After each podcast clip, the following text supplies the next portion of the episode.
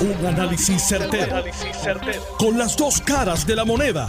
Donde los que saben no tienen miedo a venir. tienen miedo a venir. Esto es el podcast de Análisis 630 con Enrique Quique Cruz. 5 y 4 de la tarde de hoy, miércoles 25 eh, de enero del 2023. Tú estás escuchando Análisis 630. Yo soy Enrique Quique Cruz y estoy aquí de lunes a viernes de 5 a 7. Usted mira las primeras planas de los dos principales periódicos en Puerto Rico y ambos tienen una noticia similar. El vocero dice Pierluisi al frente en ingresos para las elecciones, el PIB encabeza los recaudos entre los otros partidos. Y en la primera plana del periódico El Nuevo Día, señores, bien grande, bien grande, pero que bien grande, aparece que Pierluisi es el líder en recaudos de camino al 2024. Pero la pregunta que muchas personas se deben hacer es, ¿por qué esa noticia sale? ¿Cuál es el propósito de esa noticia? ¿A quién le están enviando un mensaje con esa noticia? La del nuevo día, que es una primera plana bien grandota, dice en informe del Contralor Electoral, Pierluisi muestra su poderío en los recaudos. En el último trimestre del 2022, el gobernador ingresó sobre un millón para su campaña política como parte de sus aspiraciones a revalidar el 2024.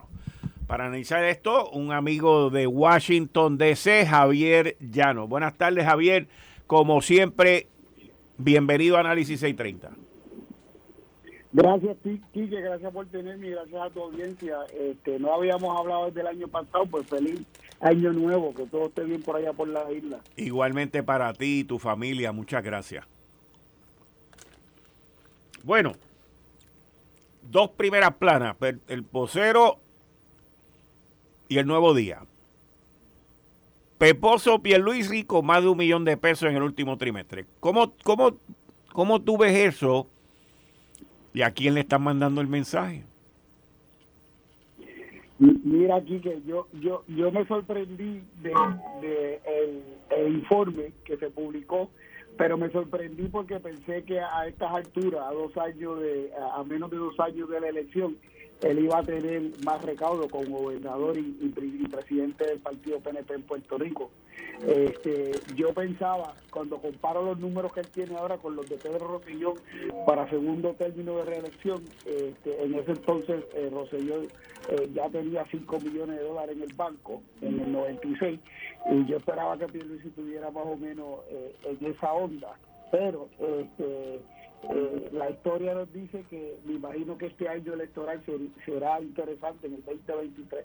Yo pienso que es un mensaje claro para todos los eh, oficiales electos del partido eh, PNP que quieran retarlo o que quieran intentar buscar alguna posición sin, contar con su respaldo como principal figura del, del Partido Nuevo Progresista. Mira, que tú, tú ves claramente que esto es un mensaje que se le está enviando a Jennifer González? Bueno, eh, este, ella ha sido la única persona que se ha eh, mencionado en la prensa como este, posible eh, candidata a la gobernación. realmente su campaña o ella directamente no han hecho ningún anuncio este, como tal en este momento. Pero eso, eso son, como dicen allá en el barrio mío, eh, esos son los rumores que andan por ahí. Eh, la, gente dice que, que, ella va, que ella va, y entonces pues eh, me imagino que no sé de dónde salen esos rumores, pero eso es lo que, lo que dicen de desde Dawau hasta Ponce, es lo que se escucha. A ti, eh, gente por allá por Washington, por donde tú vives, te han hablado, se han acercado a ti, te han dicho mira, estas son las encuestas, ella le gana el gobernador, ella barre, ella esto y lo otro. ¿Alguien se ha acercado a ti y te ha venido con, esa historia? No, fíjate, no, no, no, no recientemente. Este, eh, eh, puedo decir que quizás en, a principios del año pasado, el 2022, quizás cuando el la figura del gobernador se veía un poco este, débil, eh, habían, eh, habían ese tipo de rumores y, comentarios. Pero en este momento no, yo pienso que la, la actitud del electorado de Puerto Rico ha cambiado eh, al mejorarse algunas cosas en términos de ejecución de los fondos federales que han entrado a Puerto Rico, de eh, problema ya resuelto ahora del programa de Medicaid por cinco años, eh, los acuerdos con la Junta Fiscal.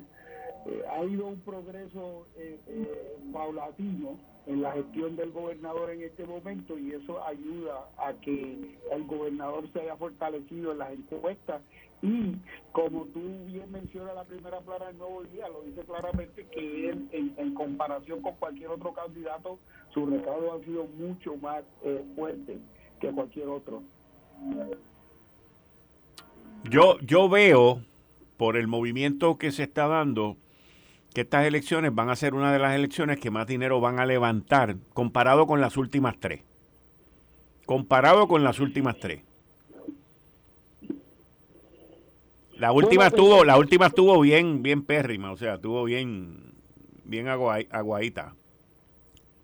Claro, claro, ¿no? y, es claro porque después del 2017, cuando pasó el huracán eh, María, Fiona y María, este, eso afectó mucho el, lo que llamamos acá el, el civil engagement, que es cuando las personas se interesan en, en, las carreras políticas y, y, se hace más este, actividades tradicionales y después pasó COVID COVID aguantó muchas de las actividades. Recuerda que en Puerto Rico nosotros somos folclóricos, que tenemos este, fiestas de cumpleaños, tenemos fiestas de cabalgatas de caballos, eh, tenemos diferentes tipos de actividades donde se recaudan dinero, eh, radiomaratones y ese tipo de actividades pues se fueron limitados después de, María y después de COVID, eh, que estamos prácticamente saliendo ahora, eh, gracias a la gestión este, bien, bien buena del secretario de Salud, Carlos Mellado, que ha sido excelente como secretario de Salud de Puerto Rico. Bueno, Javier, muchas gracias, como siempre, agradecido, muchas gracias. Gracias a ti, Quique, y, mucho éxito en el 2023. Y aquí en Washington vamos a estar siguiendo dando la lucha para más programas en Puerto Rico para que se nos trate con respeto y dignidad a, toda la gente bonita de Puerto Rico. Un abrazo. Igualmente, muchas gracias. Ustedes escucharon, a Javier Llano desde Washington, D.C. Miren, yo vi estas primeras planas hoy, principalmente la del periódico El Nuevo Día. Y ambas buscan mostrar el poderío económico de la campaña de Pedro Pierluisi. Cuando le preguntan a Pedro Pierluisi, él habla de manera bien amplia y no en específico de un posible reto por parte de Jennifer González pero da a entrever, pues mira, que si hay una primaria, pues él tiene el billete. Y está dispuesto ahí. Estas cosas no ocurren de casualidad. Estas cosas no ocurren de manera silvestre. El gobernador no lleva ni tres días en Puerto Rico. El gobernador estuvo fuera de Puerto Rico. Estuvo fuera de Puerto Rico, creo que fueron como diez días. Y en esos 10 días, todo lo que usted veía por las redes sociales era Jennifer estuvo en Ciales, Jennifer estuvo en Canóvana, Jennifer estuvo aquí, Jennifer estuvo allá, pa, pa, pa, pa, pa. Alcaldes y municipios pequeños.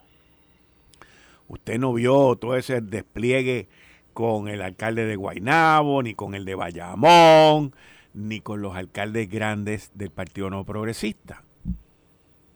Eso no significa que los alcaldes grandes del Partido Progresista estén con Pedro Pierluisi. No significa eso. Eso significa que hay un grupo de alcaldes que decidieron cuidarse. Que decidieron no estar en ese, en ese show. El gobernador, obviamente, estando fuera de Puerto Rico, Jennifer vio la oportunidad, como dice mi compañero Héctor El Marrón Torres, que los espacios vacíos se llenan. Y Jennifer llenó ese vacío durante esos 10 días. Eso tampoco fue de casualidad, eso tampoco fue silvestre, eso se planificó y se ejecutó y se llevó a cabo.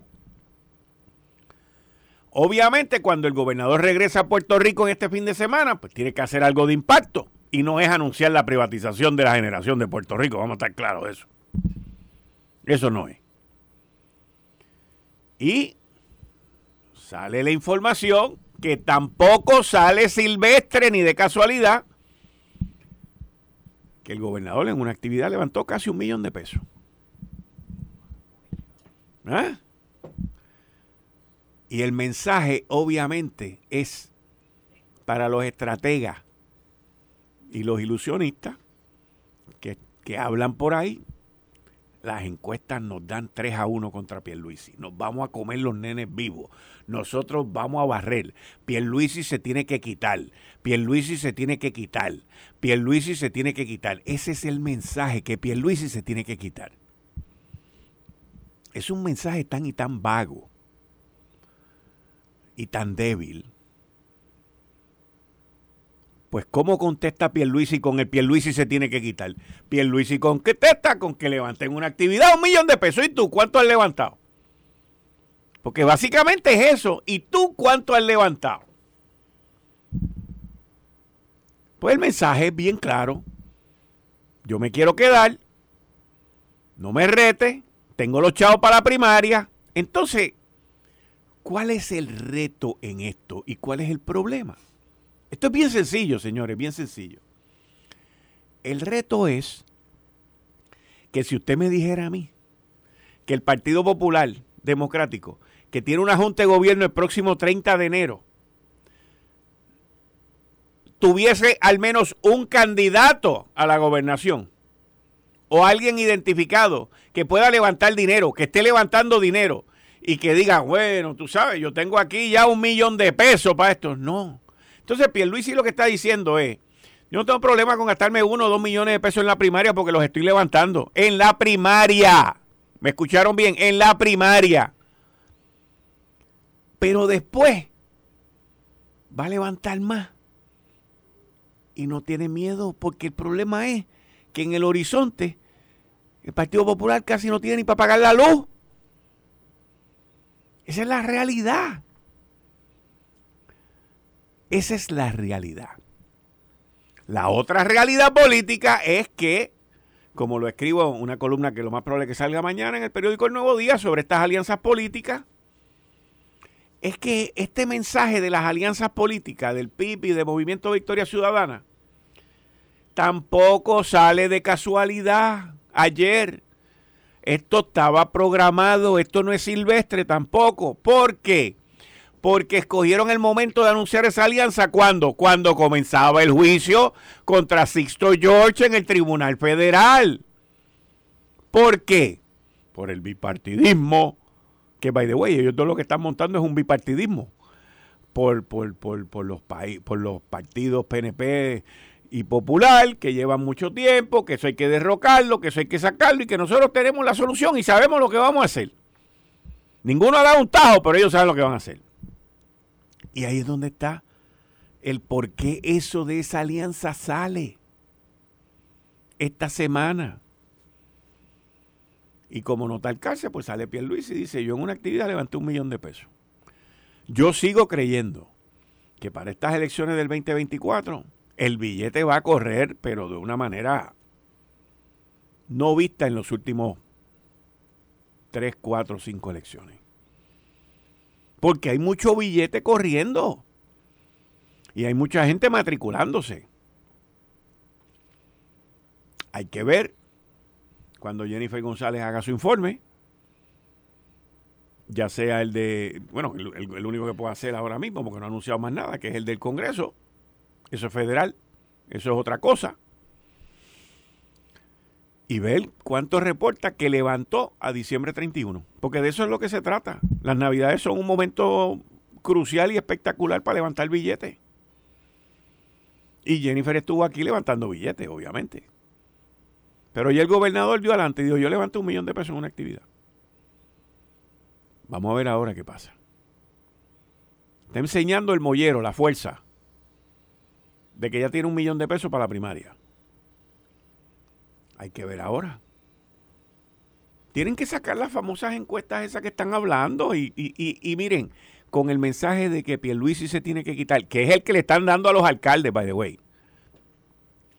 Es el que le están dando a los alcaldes. Los alcaldes están cayendo en esto. Y es interesante, eso no es la primera vez. Pasó con Sila María Calderón, pasó con el mismo Rafael Hernández Colón, después de su segundo cuatrienio corrido en los 80, que se quitó. Pedro Pierluisi también, digo Pedro Pierluisi no, Pedro Rosselló.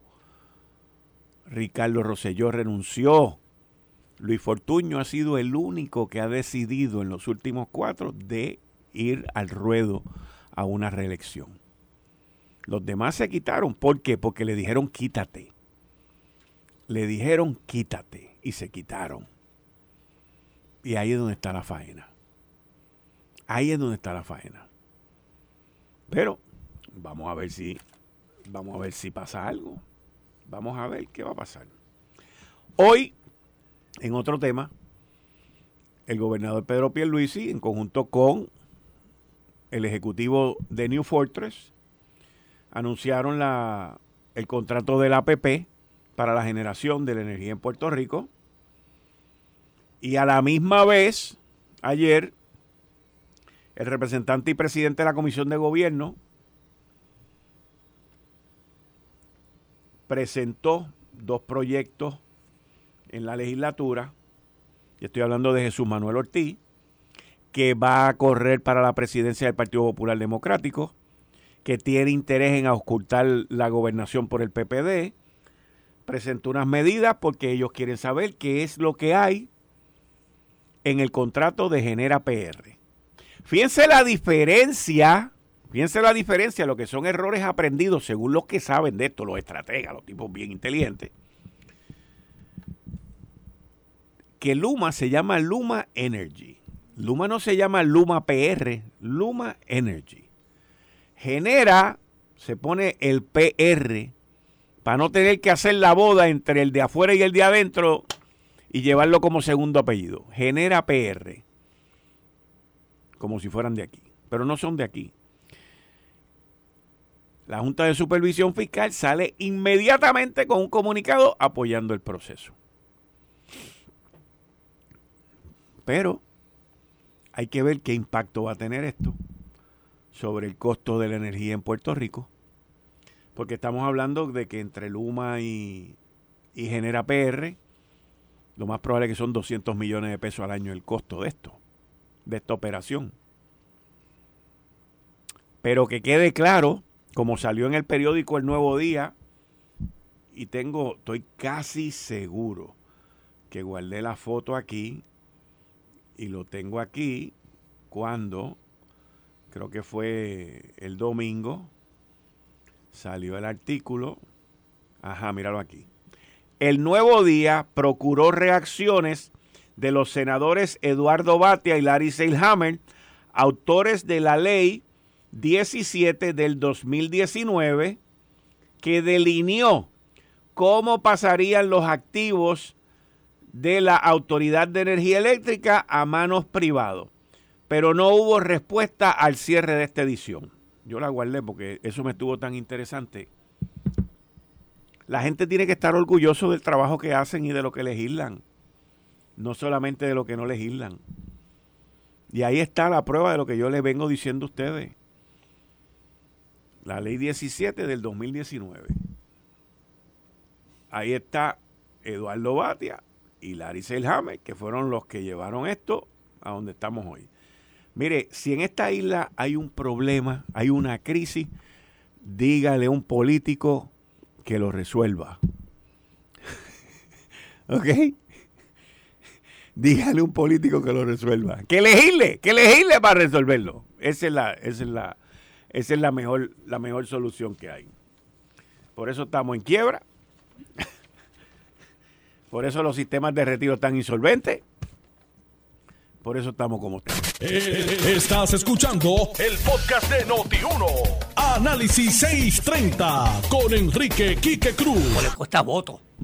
Y puede estar, va a estar pendiente a eso. Y yo veo que, que tiene gente fiscalizando. Vamos a ver si están haciendo bien su trabajo. Así es que esa parte es lo más que puedo decir yo. Que van a haber aumentos que me dijeron por ahí que no va a haber aumento de la energía eléctrica. Sí, Pepe. Porque el aumento de la energía eléctrica, la mayoría de esos aumentos dependen del petróleo.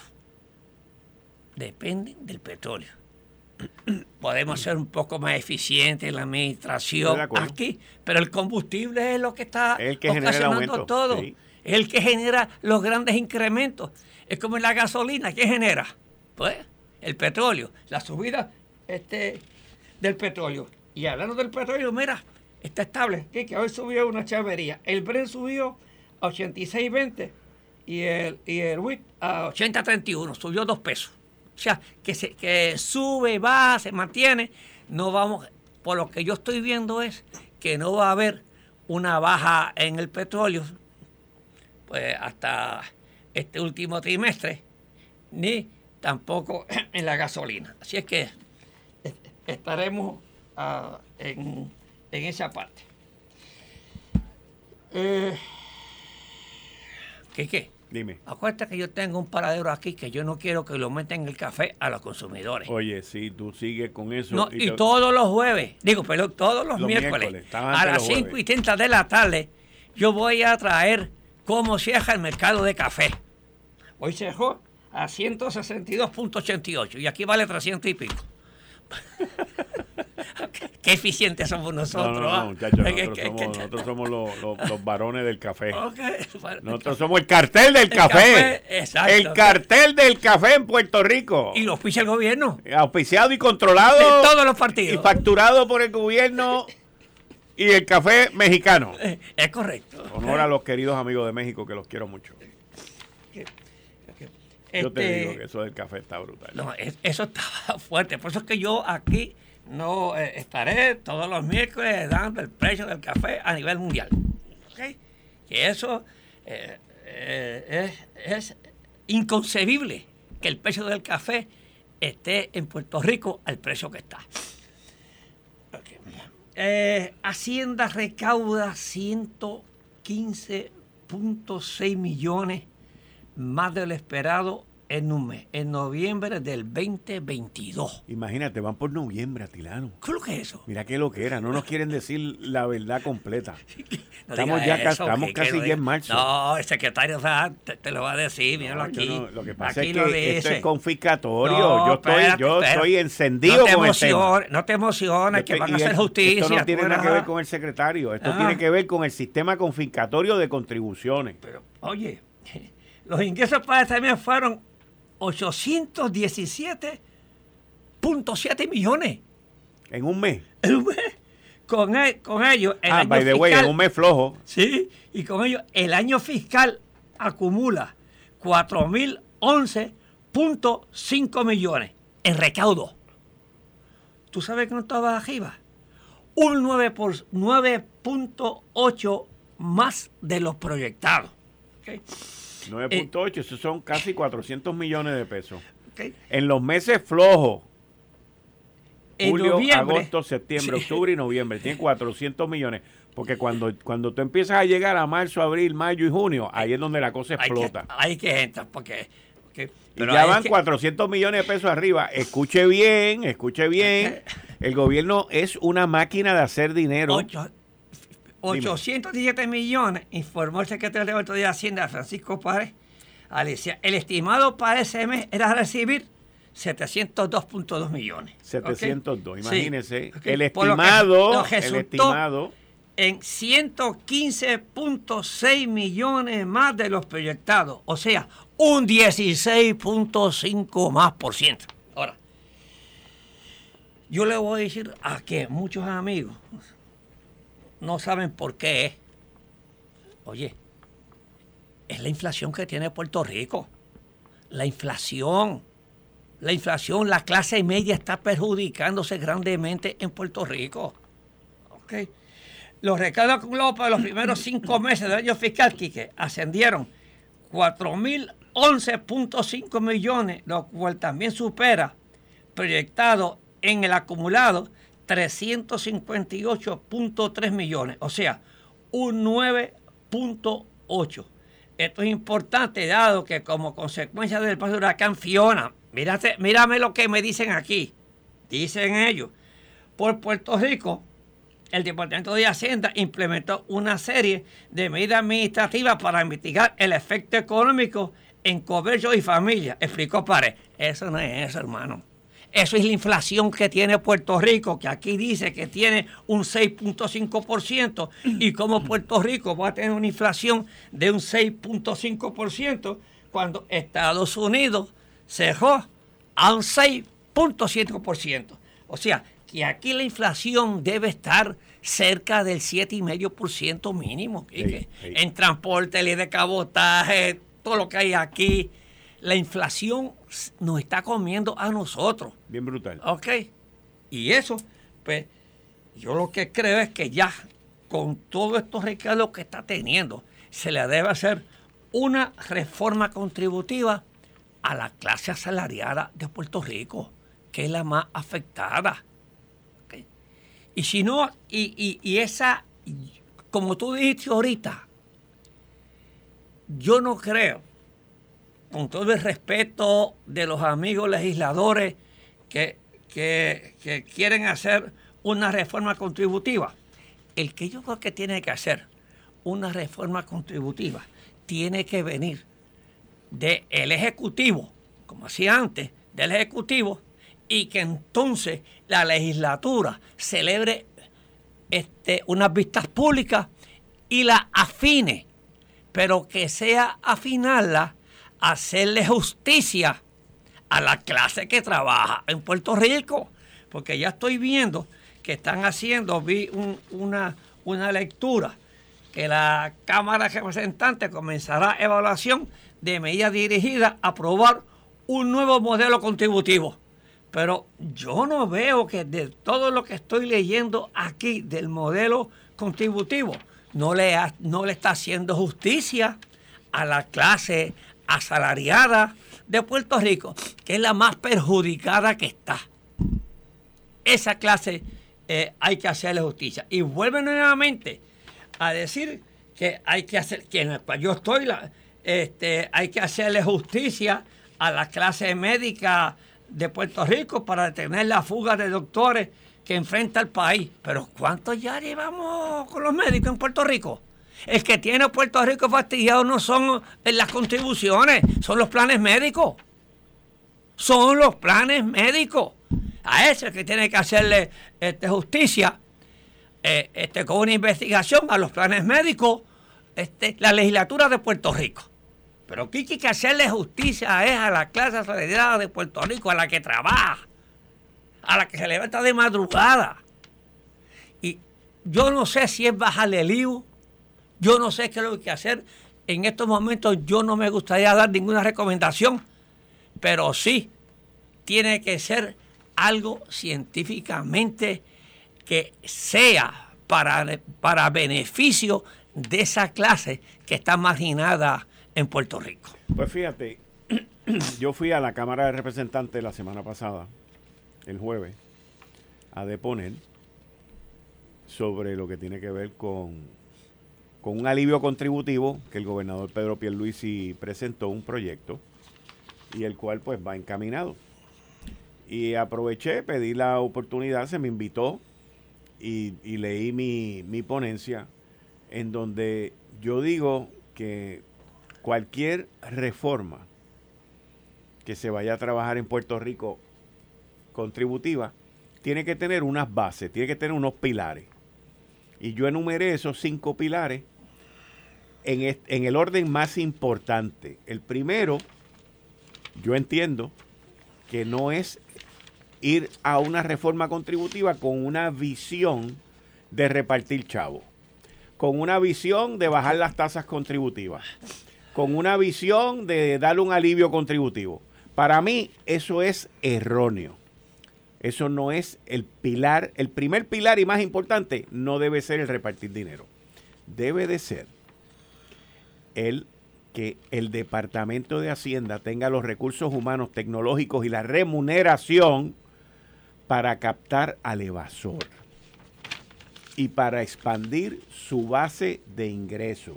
No a base de todos nosotros, no a base de un IBU que es abusivo, no a base de un sistema contributivo que es confiscatorio para el pequeño comerciante, que cuando la mercancía llega al muelle tienen que pagar el IBU por adelantado. O sea, El IBU por adelantado, señores. Usted le prepaga al gobierno para que el gobierno tenga más chavos que usted. Ese es el primero. El segundo tiene que ver con el crimen. Bueno, hay que, hay que tocarlo yo. Si no tocas ese, no tocas ninguno. Tiene que ver con el crimen. El crimen confiscatorio también. Entonces, con el ay bendito de los municipios. Ahí le legislaron. Mire, el gobernador anunció un alivio contributivo para la gente que va a costar más o menos como 70 millones de pesos. Sin embargo, ya legislaron y firmaron 78 millones para los municipios. ¿Qué es más importante? Dígame qué es más importante. Bueno.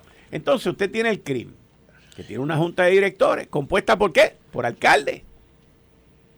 ¿Y usted cree que los alcaldes, para los alcaldes es más importante cobrar las contribuciones de la propiedad o ser electo? Bueno, si cobra muchas contribuciones a la propiedad, entonces no lo eligen. Exacto. Entonces por lo entra el monto de la política. Por lo tanto, por lo tanto, el crimen se tiene que reformar y tiene que cambiar. Porque tú no puedes tener ahí gente dando órdenes, tomando decisiones. Dentro de ese segundo pilar está que el crimen tenga los recursos humanos y tecnológicos para cobrar y que en todas las transacciones se elimine la mano humana y los pagos sean digitales. ¿Por qué? Usted tiene que eliminar la mano humana de cualquier transacción que haga en cualquier negocio y máxima en el gobierno. ¿Por qué? Para evitar el robo. Y por ahí seguí enumerando estos cinco pilares. Uno de ellos, el, el último, eh, tiene que ser que ya el secretario de Hacienda lo dijo y creo que sepan, yo hago todas estas críticas, hago todo esto y tengo la confía, tengo, confío, perdón, confío, entiendo que es un funcionario de primera clase, excelente, no solamente él, sino los que están con él, y estoy hablando de Francisco Párez, secretario de Hacienda. equipo de trabajo. Sí, pero no tiene la gente, no tiene los salarios, no tiene la tecnología.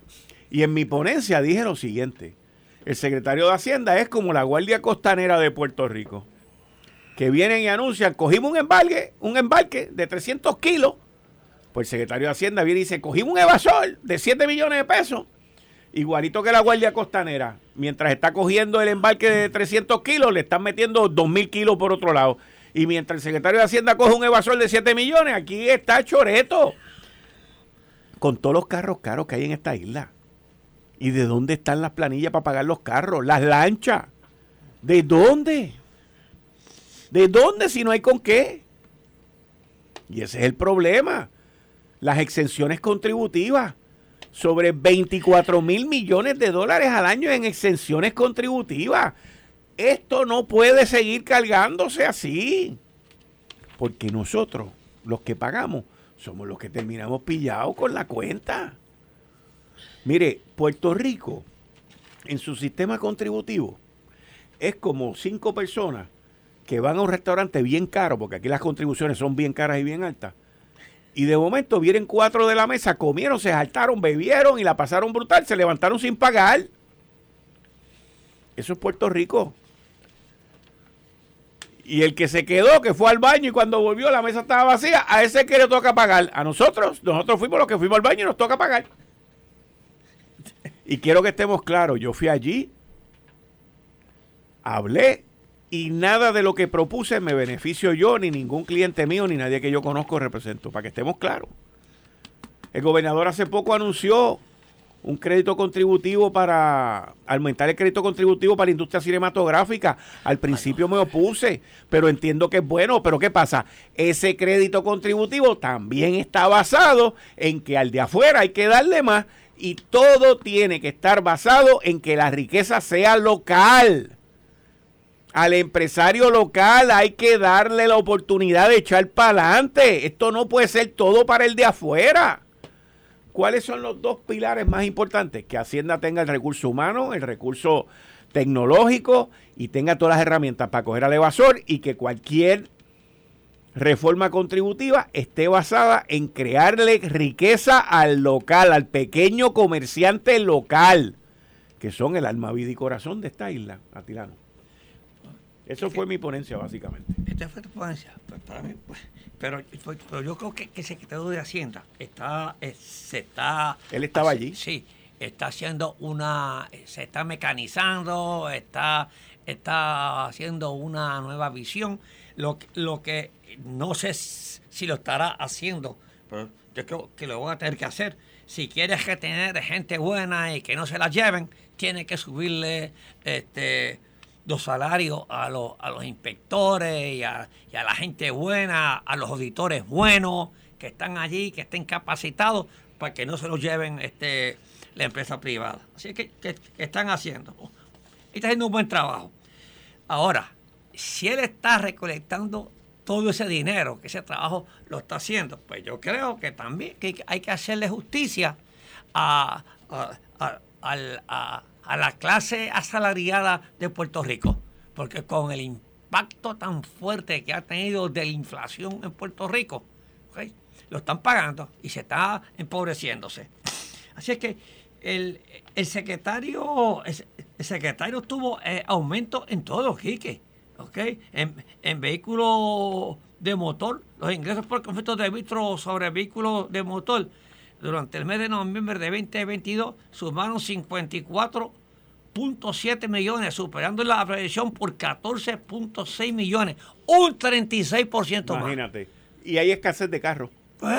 Hay escasez de carros. no hay suficientes carros, no hay inventario. ¿Qué, qué, ¿Qué quiere decir eso? Hay dinero. Hay dinero en la economía. Hay dinero en la economía. Okay, lo que hay que administrarlo bien y, así eh, han subido todos los recados. Es que yo creo que se debe hacer una, una, una reforma contributiva que aquí no se ha hecho, que para, para los eh, eh, este, para los ciudadanos. Aquí no se ha hecho. Aquí lo que se hace es la reforma contributiva que se pone aquí es poniendo impuestos, poniendo impuestos poniendo impuestos constantemente. Y ya Puerto, eh, el, ciudadano puertorriqueño no puede ya con la carga de impuestos que tiene. Se le hace la vida imposible en los descuentos. Tú dijiste unos cuantos, pero ninguno de esos que tú dices, ninguno de esos que tú dijiste eh, sobre el IBU, sobre este el, eh, el, impuesto al inventario, las tasaciones de la casa. No quieren, los políticos no quieren hacer nada. No. Ese es el problema. Y tienen que hacer. Si, lo, si los municipios quieren sobrevivir, tiene que el municipio ordenarle que retasen su, las contribuciones de sus propiedades. Primero coge al que no paga. Después al que paga. Pero empieza por el que no paga. El ejemplo, mira, el mejor ejemplo de esto que te estoy hablando de la captación es el IBU. Cuando el IBU empezó, aquí un montón de comercio y de gente que se lo robaban. Me acuerdo Zaragoza, que cerró un montón de negocios por eso. Sí, sí, sí. Gente que se quedaba con el IBU. Me acuerdo, tú no te, habías del, ¿tú no te acuerdas del IBU loto? Que hicieron hasta un loto con el IBU para aumentar la captación. Le metieron leña a eso. Hoy en día el IBU se capta más de un 80%. Pues lo mismo tienen que hacerlo con las contribuciones a la propiedad. Pero no puede ser como lo tienen ahora mismo en el crimen. No puede ser. No puede ser. ¿Qué más tenemos? que este, me está, tengo una, aquí en Puerto Rico, y tú sabes esto, porque tú, eh, es la forma de, hotelera, que indirectamente está en la de turismo, que está en la aviación. A mí me preocupa por, con los Airbnb, que los quieren este, fiscalizar demasiado, y que yo estoy de acuerdo en que si hay un Airbnb o una persona que tiene una casa, que, se le alquila a, un, a otro y perjudica a los vecinos. Yo estoy de acuerdo que se intervenga, ¿ok? Pero quieren, quieren entrarle demasiado, demasiado de controles. Oye, y aquí no se están construyendo hoteles en Puerto Rico. Aquí, gracias, gracias a, a los Airbnb, es que verdaderamente aumentado el turismo aquí y sigue viniendo gente. Oye, y es una fuente, es una fuente de, de ingresos para mucha gente que están trabajando porque no nosotros no estamos creyendo que el Airbnb es solamente aquí área metropolitana, pero hay mucho Airbnb que se está yendo a los campos, gente que le, americanos que les gusta estar en los campos, eh, en otros sitios. Yo creo que sí, que hay, si hay algo, que hay algo que se está fallando en, en los Airbnb, pues que sí se, le, se, se ponga en reglamento, pero que no nos vayamos a los excesos que que podamos este, perjudicar esos ingresos que tanto benefician a Puerto Rico. Yo lo que sí creo referente a los Airbnbs es que hay que reformular los el impuesto que se cobra por, por habitación. ¿En los hoteles? En Airbnb. Ah. O sea, el, el, el Airbnb debe tener el mismo impuesto que se cobra en el hotel. Ah, pues. Y, Sí. y que para que todo el mundo Sí, esté en la sea en misma igualdad de condiciones. en igualdad de condiciones en igualdad de condiciones y que así todo el mundo paga lo que tiene que pagar y se acabó porque en el, el Airbnb por ejemplo es, es un negocio redondo para Puerto Rico porque eso es a través de una aplicación la, eh, la aplicación te cobra en la estadía completa, te cobra los impuestos y Airbnb lo que tiene que hacer es todos los meses mandarle un cheque a Hacienda pero también debe de haber ahí un impuesto base idéntico al de los hoteles, para que todos compitan bajo igualdad de condiciones. Más nada. Eso, eso es básicamente de la manera que yo lo inventarlo. veo. Yo, yo creo, yo no sé qué, qué, qué impuestos se le ponen actualmente al Airbnb. Ok. No sé, pero yo lo que sugiero es sí. que, que esté que esté Para que no se le pone un impuesto a un hotel de lujo, a No, no. un eh, Airbnb en un impuesto pequeño. no, bueno, sí, pero o sea, que estén que estén bajo igualdad de condiciones en términos de impuestos. Así que que metan mano ahí. Esto fue el podcast de Notiuno. Análisis 630 con Enrique Quique Cruz. Dale play a tu podcast favorito a través de Apple Podcasts, Spotify, Google Podcasts, Stitcher y notiuno.com.